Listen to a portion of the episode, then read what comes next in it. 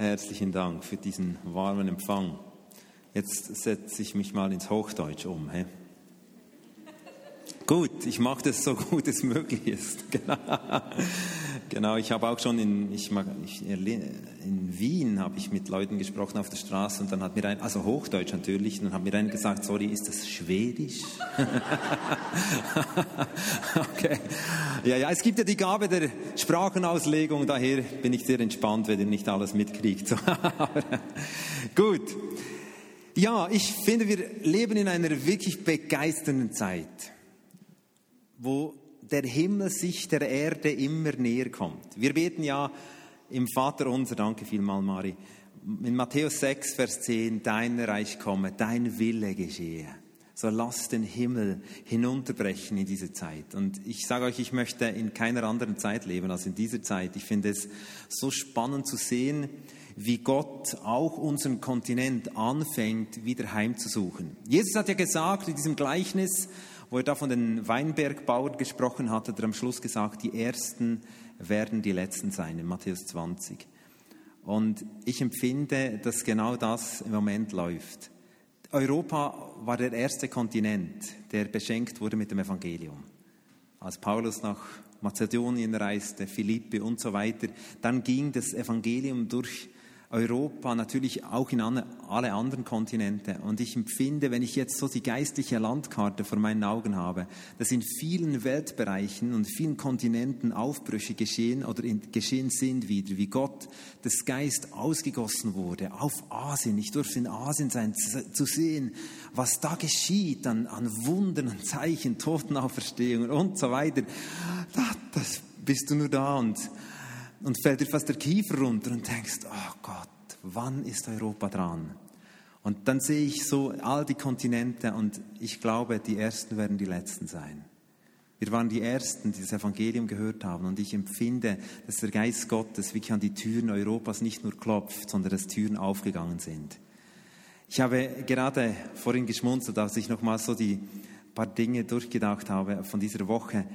Ich habe diese Woche mit drei Atheisten ein Gespräch geführt, also mit anderen Leuten auch noch, aber so klassischen Atheisten. Atheisten sind ja Leute, die sagen, es gibt gar nichts.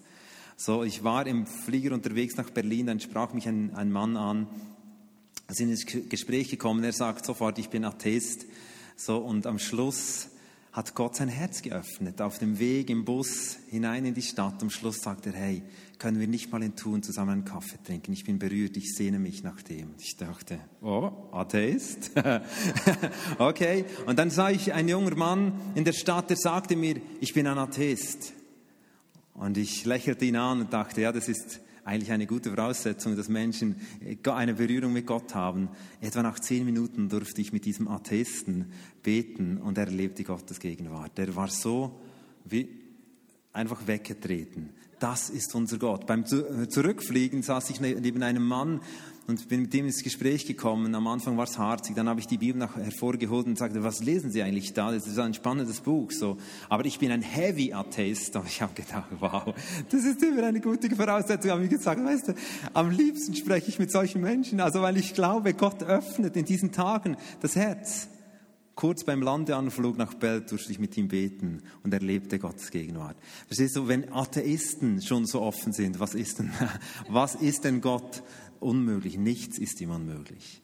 Und in dieser Zeit dürfen wir leben und in dieser Zeit erwarten wir seine Gegenwart, seine Salbung, seine übernatürliche Heimsuchung für Gemeinden, für uns persönlich, für Ehen, für, für, also für ganze Quartiere, für Länder und auch eben für unser Europa.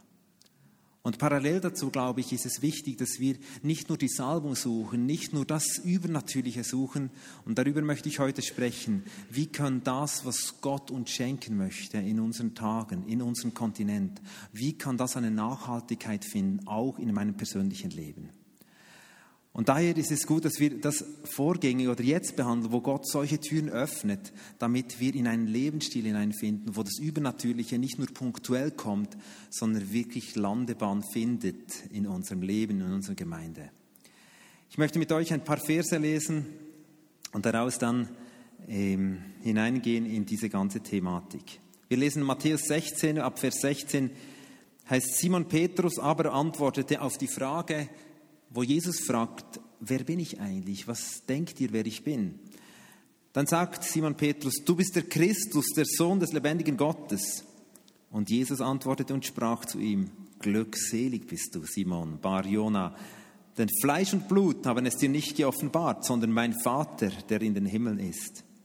Aber auch ich sage dir, du bist Petrus. Und auf diesem Felsen werde ich meine Gemeinde bauen und des Hades Pforten werden sie nicht überwältigen. Ich werde dir die Schlüssel des Reiches der Himmel geben und was immer du auf der Erde binden wirst, wird in den Himmel gebunden sein und was immer du auf der Erde lösen wirst, wird in den Himmel gelöst sein. Dann gebot er den Jüngern, dass sie niemand sagen, dass er Christus sei. Von der Zeit an begann Jesus seinen Jüngern zu zeigen, dass er nach Jerusalem hingehen müsse, um von den Ältesten und Hohepriestern und Schriftgelehrten vieles leiden und getötet und am dritten Tag auferweckt werden müsse.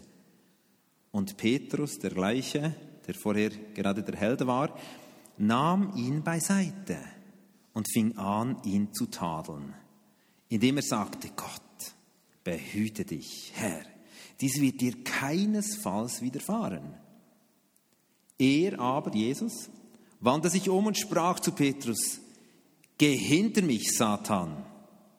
Du bist mir ein Ärgernis, denn du sinnst nicht auf das, was Gottes, sondern auf das, was der Menschen ist. Dann sprach Jesus zu seinen Jüngern, wenn jemand mir nachkommen will, verleugne er sich selbst und nehme sein Kreuz auf und folge mir nach. Die erste Szene ist so viel verheißen für Petrus. Wow. Jesus sagt, du bist der Mann. Auf dem will ich die Gemeinde bauen. Ich gebe dir Autorität. Du bist eine Schlüsselperson im Reich Gottes. Weil dieser Petrus durch ein Geschenk des Himmels, so sagt Gott, weil der Geist Gottes den Petrus die Augen geöffnet hat, wer Jesus ist, und er gesagt hat, du bist Christus, sagt er ihm, aufgrund dessen werde ich dich mächtig gebrauchen. Der gleiche Petrus, zwei Verse später, der gleiche Petrus, mit der gleichen Frisur, mit der gleichen Ausstrahlung, mit den gleichen schweißigen Füßen oder was auch immer, der gleiche Petrus findet es eine doch etwas Stimmungskiller, was da Jesus aus seinem Mund rauslässt und er sagt, ich muss mein Leben geben für euch. Und er nimmt ihn beiseite und sagt, hey, sorry, du, du, bist, du, du bist eine Spaßbremse. Wir haben es so gut hier. Also hör auf, solche depressiven Gedanken mit uns zu teilen. Und in diesem Moment sagt Jesus zum gleichen Petrus, wo er vor vier Versen sagte, du bist ein Schlüsselperson, sagt er, schweig, Satan, geh hinter mich. Und mich irritiert es etwas, weil ich denke, aber das ist doch, vorhin hast du gesagt, mit diesem Mann wirst du Geschichte schreiben. Jesus gibt uns einen Anhaltspunkt, warum dieser Mann, obwohl er der gleiche war, und sein Sinnen sogar eine gute Dimension hat. Es war edel, was er da mitteilen wollte. Jesus gibt uns einen Punkt, warum dieser Mann vorher als der Schlüssel bezeichnet wurde und danach als Satan bezeichnet wurde. Er sagt, du verlässt dich auf deine Seele. Du sprichst aus deinem Willen, Verstand, Gefühl. Er sagt hier, Geh hinter mich, du bist mir ein Ärgernis, denn du sinnst nicht auf das, was Gottes, sondern auf das, was der Menschen ist. Und die Frage stellt sich bei mir, wie kann ich ein Leben führen, wo Gott permanent über mir sagen kann, du bist ein Schlüssel für das Reich Gottes in dieser Welt. Das gilt für uns alle.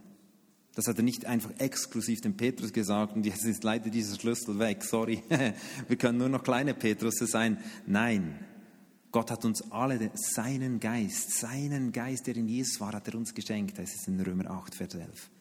Und darum will er uns alle zu Menschen machen, die einen entscheidenden Anteil haben, damit das Reich Gottes durchspricht. Und meine Frage ist, wie kann das sein, dass ich leben kann und Gott, das Geist mich so fähig machen kann, damit sein Reich kommen kann und ich permanent in seinem Segen stehen darf. Paulus gibt uns dazu eigentlich zwei Schlüssel-Bibelstellen. Und ich würde das überschreiben mit Leben im Geist.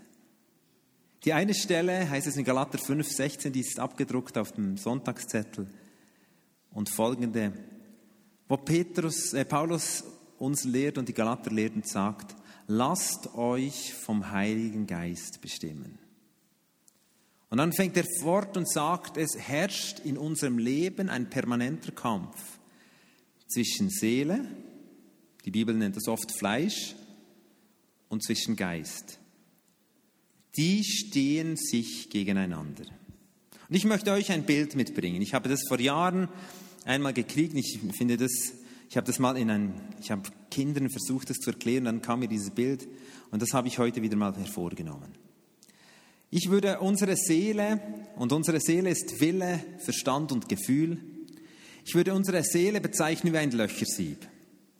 Was oben reinkommt, kommt unten raus. So ist es einfach. Dreckiges Wasser kommt rein, dreckiges Wasser raus, sauberes Wasser rein, sauberes Wasser raus. So ist ein Löchersieb.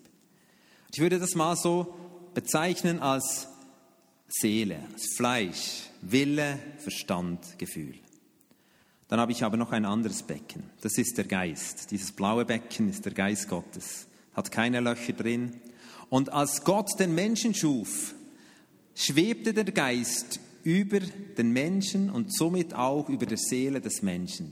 Wir sind ja geschaffen mit Wille, Verstand und Gefühl. Ein gewaltiges Geschenk, das ein gewaltiges Potenzial hat, das wir noch lange nicht ausschöpfen, was Gott in unsere Seele hineingelegt hat.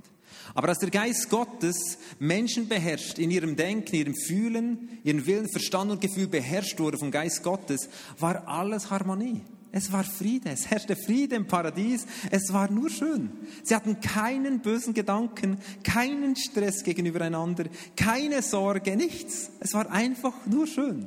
Das ist der Zustand, den Gott für uns Menschen eigentlich ausgedacht hat. Das Problem ist, dass wir Menschen die Gegenwart Gottes verließen. Wir haben uns entschieden, einen eigenen Weg zu gehen und sind damit, wie dieses Löcherbecken, sind unter dem Geist hervorgetreten. Und was passiert in meinem Löcherbecken? Das, was oben reinkommt, kommt unten raus. Kain und Abel ist die erste Story, die das so klar definiert. Ein Brudermord. Neid kam rein, Selbstmitleid kam rein, Mord kam raus. Der Punkt, warum das geschehen konnte, war, weil der Geist Gottes nicht mehr über den Menschen war, sondern weil der Mensch bestimmt war vor seiner Seele, von seinem Willen, von seinem Verstand, von seinem Gefühl. Als Nikodemus in Johannes 3 zu Jesus kam und fragte, was müssen wir eigentlich tun, um gerettet zu werden, sagt Jesus in Johannes 3, Vers 5, Ihr müsst von neuem geboren werden und damit meinte er eine Neugeburt vom Geist. Der Geist muss wieder die Herrschaft kriegen über Menschen. Menschen dürfen sich dem Geist Gottes unterordnen und sagen, wir wollen unseren Willen, unseren Verstand und unser Gefühl begeben wir unter die Herrschaft des Geistes. Und als Petrus damals gefragt wurde, wer bin ich? Dann antwortet er, weil der Geist Gottes auf ihm war, du bist Christus. Und Jesus sagt ihm, das hast du nicht jetzt gesagt, weil das, das dein Wille oder dein Verstand gesagt hat, sondern es ist rein ein Geschenk von Gott. Menschen, die Gott anerkennen als ihren Vater im Himmel, das sagt die Bibel im Römer 8, Vers 16. Das sind Menschen, die haben ein Zeugnis vom Geist gekriegt. Das ist ein Riesengeschenk, wenn Menschen Gott erleben. Wenn Atheisten, wie ich vorhin gesagt habe, wenn die anfangen zu erleben, ach, es gibt ja Gott. Wenn die das anfangen, dann ist es, weil der Geist Gottes über ihre Seele kam, die bisher behauptet hat, mit ihrem Willen, Verstand und Gefühl haben sie behauptet, es gibt keinen Gott. Und von dem Moment, wo der Geist Gottes kommt, wird etwas in ihrem Herzen durchdrungen und sie fangen an, Gott zu erkennen. Vielleicht erst Bruchstücke, aber es wird dahin führen, dass sie Gott ganz annehmen. Aber eigentlich, unser Moment, wo wir Jesus unser Leben übergeben haben, war der Moment, boah, da kam der Geist Gottes auf unser Leben und wir waren in eine paradiesische Glücksgefühlswelt hineinversetzt. Ich weiß nicht, wie es dein Abend war, dein Morgen, dein was auch immer, wo du dein Leben diesem Jesus übergeben hast und unter die Kraft vom Geist Gottes gekommen bist. Ich weiß, es war 2. Juni bei mir.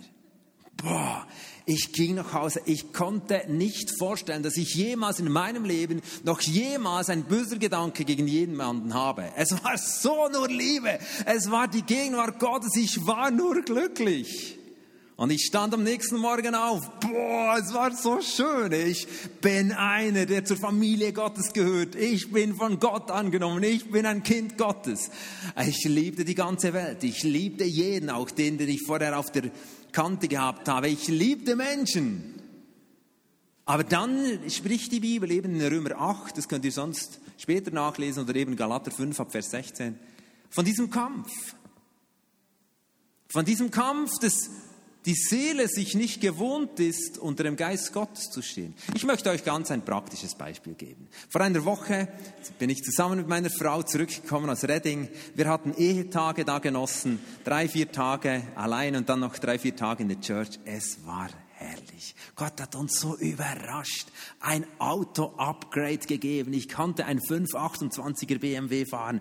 Hey, das war nur scharf. Sportausführung, Tag rein, ab wie Zäpfli. Es war so schön. Die Landschaft war herrlich, herrliches Wetter. Boah, die liebste Frau neben mir. Ich, es war einfach nur schön. Gottes Gegenwart, war betrunken vom Geist. Ich habe einfach es genossen. Es war sowas von schön.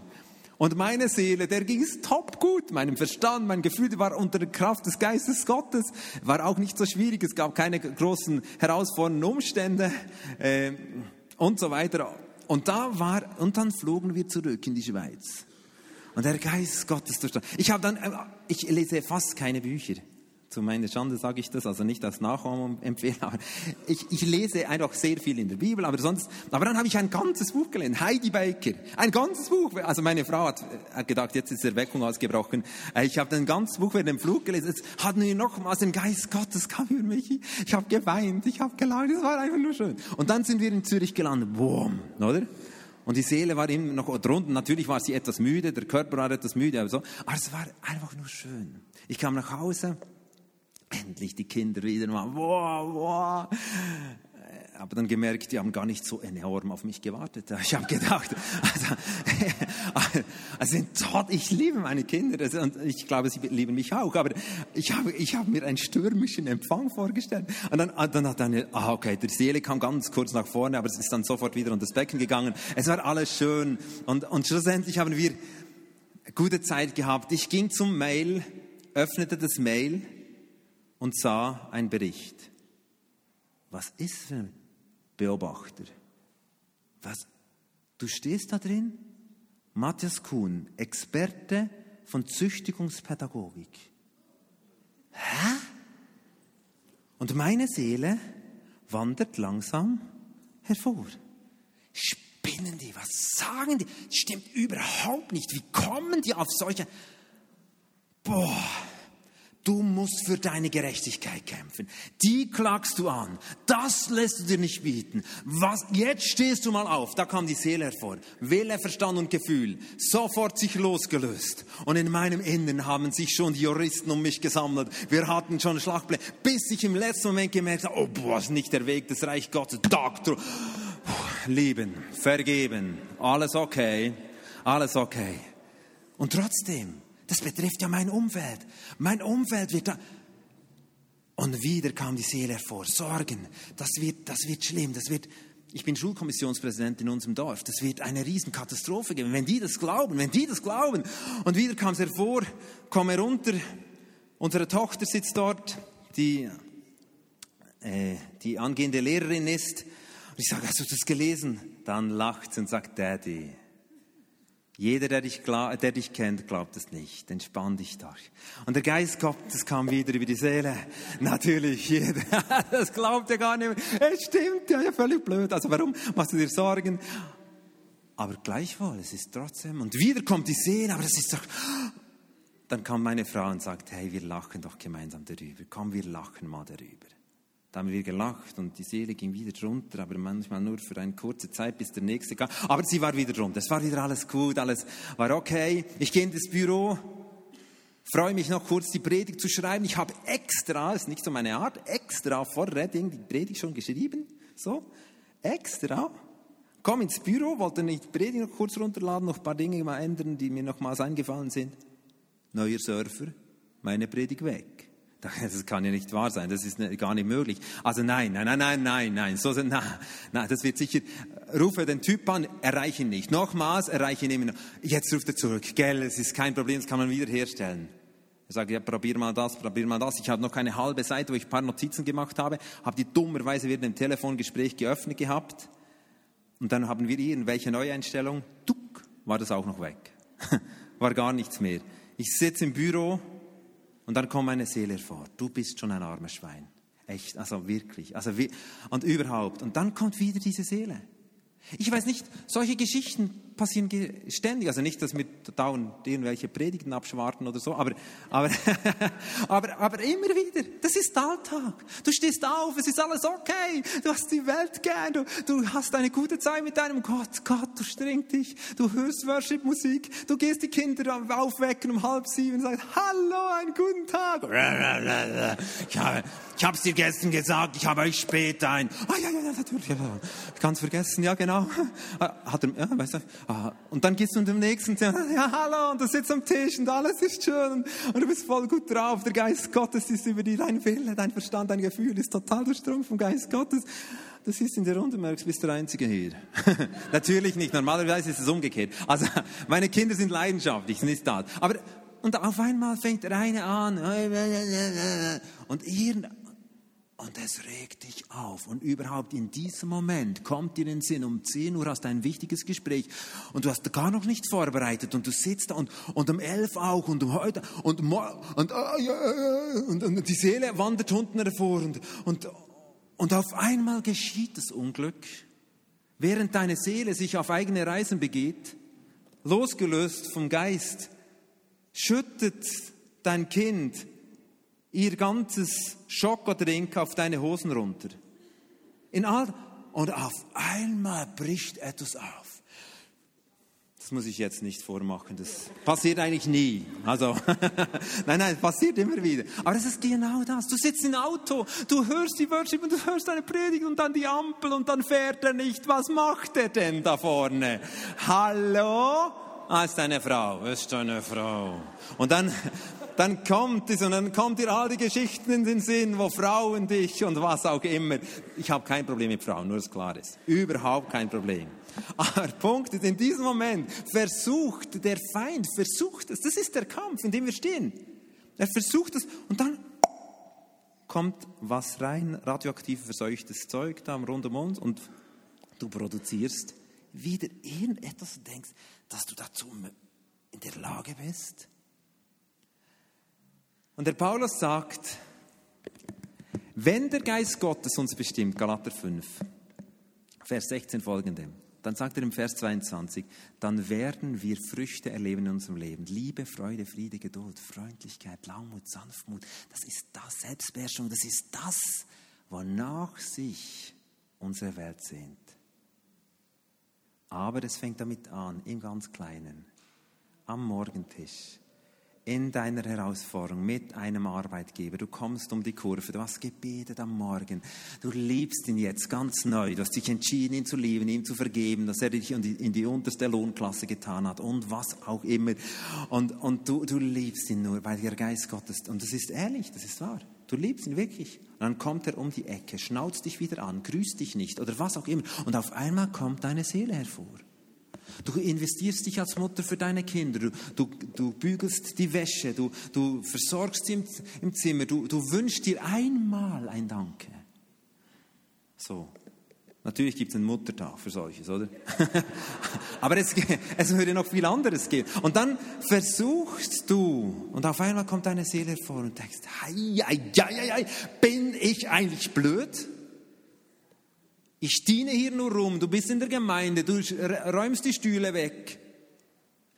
Und jemand vergisst dir zu danken. Und deine Seele kommt hervor. Die nützen dich hier aus. Kennt ihr diese Geschichten? Treppenhaus putzen. Der vorher hat es gar nicht sauber gemacht, es wäre nie so dreckig. Und dann kommt deine Seele hervor. Was ist eigentlich mit meinem Nachbarn und so weiter. Und genau das ist die Landebahn, für das negative Dinge entstehen. Aber das, wenn der Geist Gottes uns beherrscht, ist die Landebahn, dass Gottes Kraft und Gottes Geist in unserem Leben anfängt, Raum zu schaffen. Und genau das ist die Voraussetzung, dass das, was Gott geben will nach Europa, nachhaltig Bestand hält in unserem Leben, in unseren Gemeinden. Nun sagt Gott uns nicht nur, es gibt einen Kampf, sondern er sagt uns drei Dinge. Mindestens habe ich, vielleicht gibt es noch mehr, aber ich habe drei Dinge gefunden im Wort Gottes, wo ich glaube, da sagt uns Gott, wie wir mehr und mehr darin leben dürfen, dass unsere Seele unter die Kraft des Heiligen Geistes kommt. Natürlich noch eine Zwischenbemerkung. Es gibt immer wieder durch unsere Geschichten, die wir mittragen, dass unsere Seele auch gebunden ist an unvergebenen Situationen, an Frustrationen, die sich immer wiederholen und so weiter, an psychischen Geschichten, die uns betreffen, wo wir merken, da, hat, da war ein Lebenszerstörer an unserem Leben.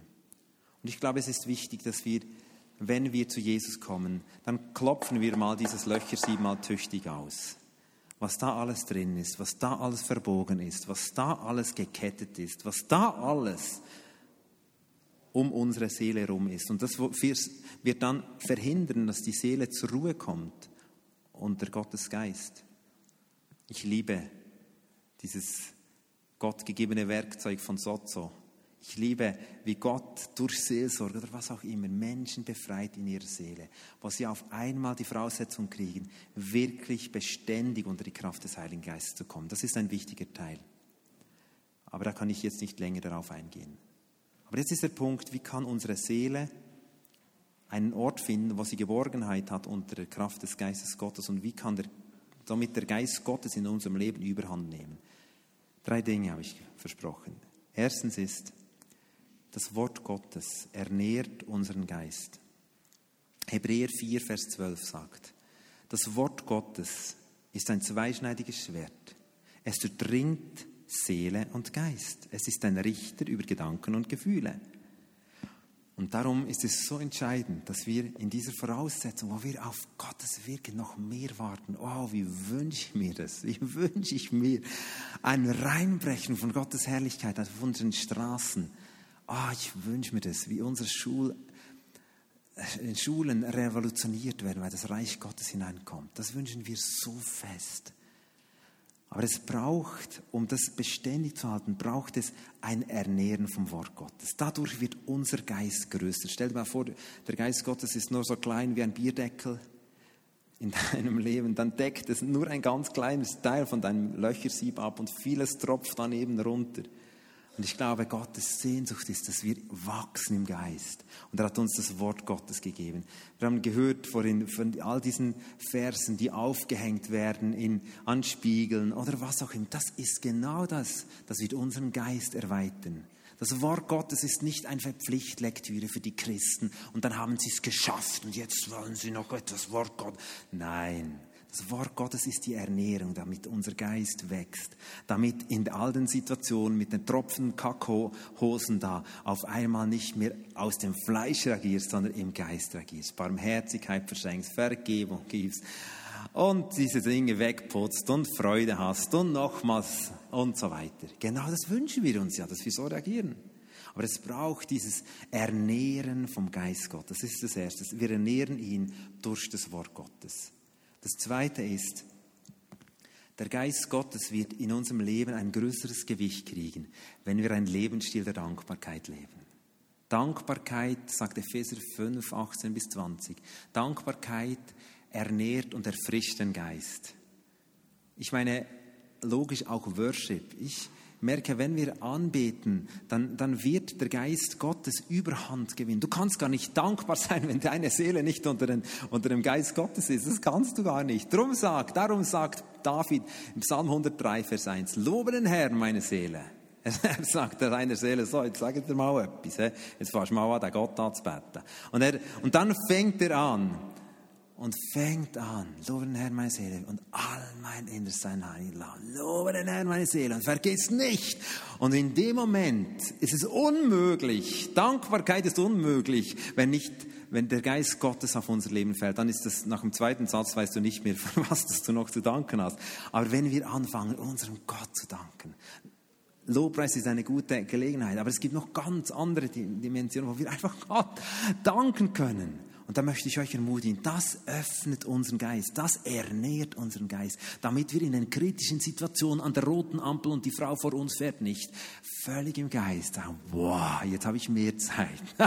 Oder was auch immer. Okay, und das Dritte ist, was Gott uns sagt und auch die Bibel uns sagt, 1. Korinther 14, 14 sagt, wenn wir in Sprachen beten, bleibt unser Verstand fruchtleer. Das ist etwas Stress für uns Europäer, dass unser Verstand fruchtleer bleibt. So, aber es ist einfach so. Wenn wir in neuen Zungen beten, in, diesem, in dieser Geheimsprache, die Gottes Geist uns gibt, dann ernährt das den Geist. Wir, wir erleben, wie der Geist größer und größer wird. Und in all diesen kritischen Situationen, Alltagssituationen, in all diesen Herausforderungen, wo Ungerechtigkeit uns angreift und wir werden immer mit Ungerechtigkeit behandelt. Das ist ein Teil unseres Lebens hier auf der Erde. Aber Gott hat uns bewusst hineingestellt als Menschen, als geliebte Kinder Gottes, die befähigt sind, durch den Geist Gottes im Geist zu wandeln. Und dann sagt Paulus etwas Verrücktes. Dann sagt er, ich brauche nicht mehr zu sündigen, weil der Geist Gottes, sagt er im Römer, 3, äh, im Römer 8, Vers 3, weil der Geist Gottes mich beherrscht. Kurz vorher sagt er, so frustrierend, was ich tun will, tue ich nicht. Und was ich nicht will, das tue ich. was ist mit mir los? Und später sagt, aber wenn der Geist Gottes mich beherrscht, dann wird die Qualität vom Reich Gottes in meinem Leben und durch mein Leben sichtbar werden. Und ich möchte euch heute einfach ermutigen, ermutigen in diesem Lebensstil vom Leben im Geist. Gibt noch viel zu sagen zur Seele und was auch immer, aber das lassen wir heute jetzt mal einfach weg. Aber in diesem Lebensstil des Leben im Geistes vorwärts zu gehen und uns gegenseitig zu ermutigen, ermutigen, das Wort Gottes als Ernährung zu nehmen ermutigen, in einem Lebensstil der Dankbarkeit zu leben. Und ermutigen, dieses Geschenk, dieses vom Geist gewirkte Geschenk in Zungen zu beten, für uns ganz praktisch zu praktizieren. Und das immer wieder, immer wieder, immer wieder. Wenn wir das tun, dann wird der Geist Gottes unweigerlich Herrschaft übernehmen. Sorgen, die so riesig waren, werden auf einmal weggeschmolzen, weil die Kraft des Heiligen Geistes kommt. Dinge, die so unmöglich schienen, werden weggeschmolzen, weil die Kraft des Heiligen Geistes auf uns kommt. Die Seele erzählt uns vieles.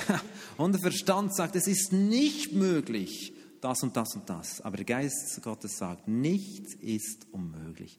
Und dann sagt ja Jesus hier mit dem letzten Vers, den ich am Anfang gelesen habe, und wer mir nachfolgen wird, will, der soll, der verleugne sich und nehme sein Kreuz auf sich. Eilig spricht Jesus von dem diesem Bild, dass wir unsere Seele, die, ein, die nicht unser Feind ist, unsere Seele ist nicht unser Feind.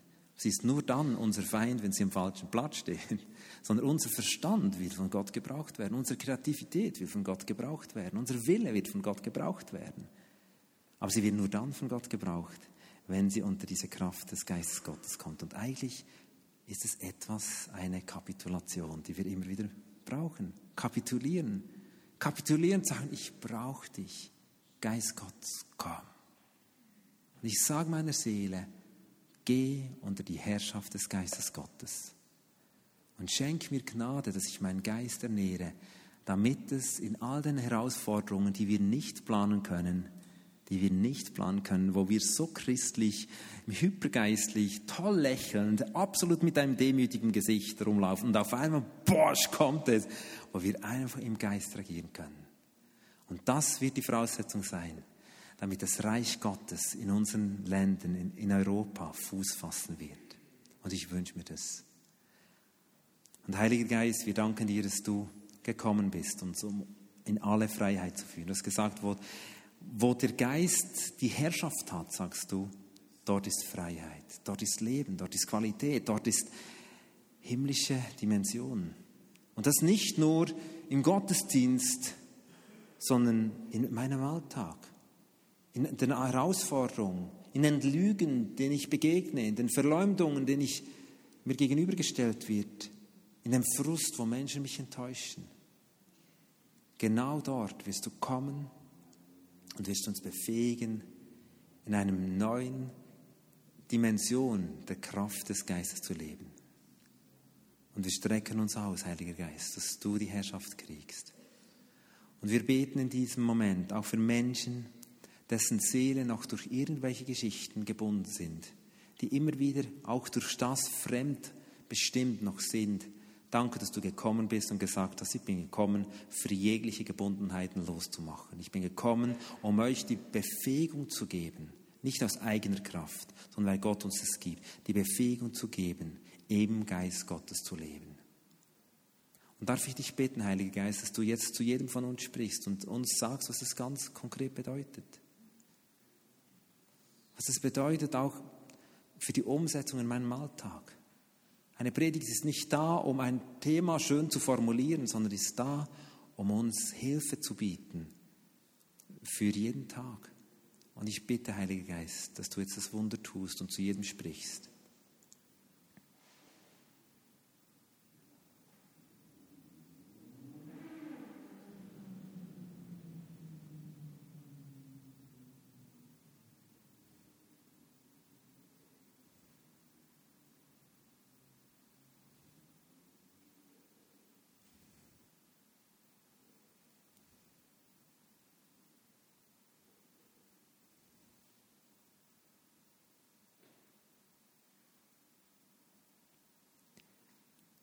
Und ich möchte dir danken, Geist Gottes, dass du ultimatives Leben ermöglichst. Halleluja. Menschen, die in Geduld reagieren. Da brauchen wir dich. Ich kapituliere da. Ich brauche dich. Ich brauche diese Frucht, die da heranwächst, reift und zunimmt. Ich brauche diese Frucht der Liebe. Geist Gottes, bring du das in unseren Gemeinden, Gemeinschaften, in unseren Ehen und Familien hervor. Beherrsche uns. Und ich danke dir, Heiliger Geist, dass du auch unseren Körper beherrschen möchtest. Ich möchte jetzt noch beten, für, dass du, Jesus, mit deinem Geist Menschen auch heilst. Ich habe empfunden, dass jemand da ist, der stark unter einem Tinnitus leidet speziell auf der rechten Seite, aber wenn es auch in der Kopfmitte ist. Ich bete, Jesus, komm, heil du. Und auch ein Sportler, der mit der rechten Schulter Probleme hat und daher auch eingeschränkt ist. Jesus, darf ich dich bitten, dass du diese Schulter heilst. In diesem Moment. Und dann habe ich einen speziellen Eindruck gehabt, dass jemand da ist, wenn man ihn fragen würde, was ist dein Lieblingsessen, würdest du sagen, es ist Joghurt. Und Gott ist da und sagt, du stehst vor, einem, vor einer Beziehungskrise, wo du aufgeben möchtest.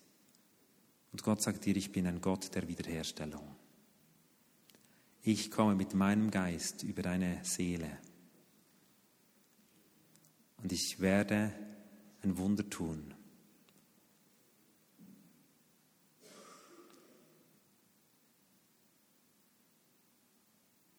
Und da ist noch jemand da, der Probleme hat mit dem Zahnfleisch, das bildet sich zurück, speziell in den Frontbereichen.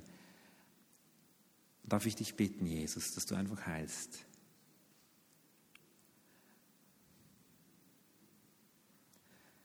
Und ich danke dir, Geist Gottes, dass du ein wunderbares Werk tust an unserer Seele, an unserem Körper, aber auch an unseren Städten und Dörfern. Wir brauchen dich.